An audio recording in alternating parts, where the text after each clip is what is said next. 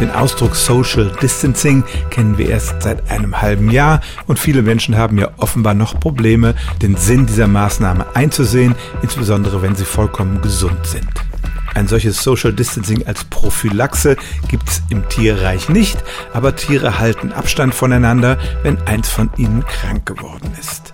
Das hat man zum Beispiel bei Hummern nachweisen können, die eigentlich sehr soziale Tiere sind und oft mit mehreren eine Höhle teilen. Sobald aber eines der Tiere krank wird, dann hält es sich von den anderen fern. Man kann das so interpretieren, dass es Ruhe braucht, aber eben auch, dass es die anderen nicht anstecken will. Und umgekehrt ist es oft so, dass auch gesunde Tiere ein krankes Tier meiden. Das geht natürlich nur, wenn irgendwelche chemischen Signale übertragen werden, sodass sie das überhaupt merken können.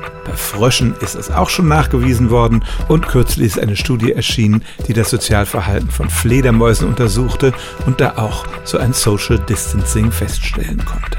Also wohlgemerkt, im Tierreich geht es immer um Tiere, die bereits infiziert sind, aber dann findet tatsächlich eine solche Distanzierung statt in beiden Richtungen. Kranke Tiere halten sich von anderen fern und diese meiden oft auch die kranken Individuen. Stellen auch Sie Ihre alltäglichste Frage unter stimmtz.radio1.de.